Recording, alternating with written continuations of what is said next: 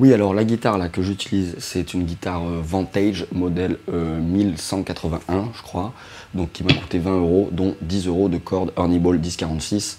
Euh, voilà. Bon, je suis sûrement en contre-jour, mais bon, on s'en fout. alors aujourd'hui, en fait, une vidéo pour te parler un peu des pentas et puis aussi pour sortir un peu des pentas.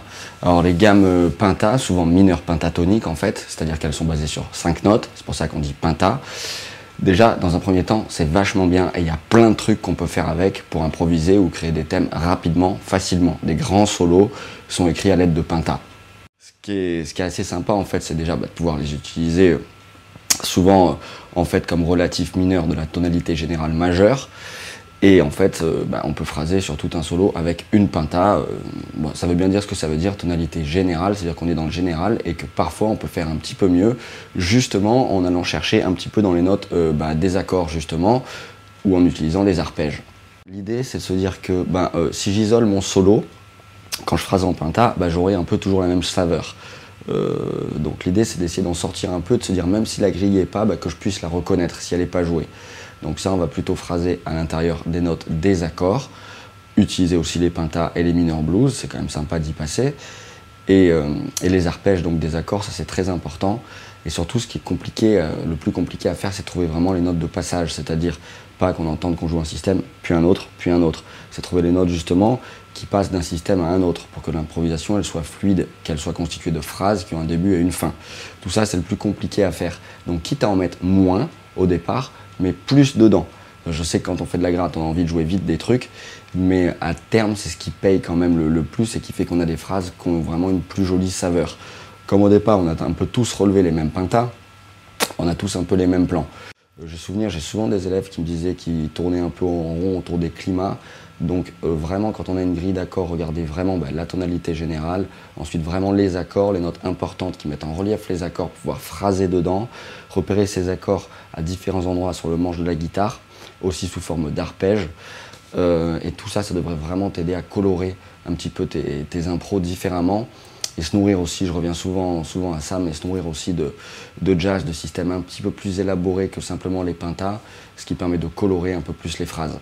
Donc on y va, j'ai quelques exemples. Toutes les références ou s'il y a des liens, ils seront sous la vidéo, dans la description, comme d'hab. Et puis on se voit très bientôt.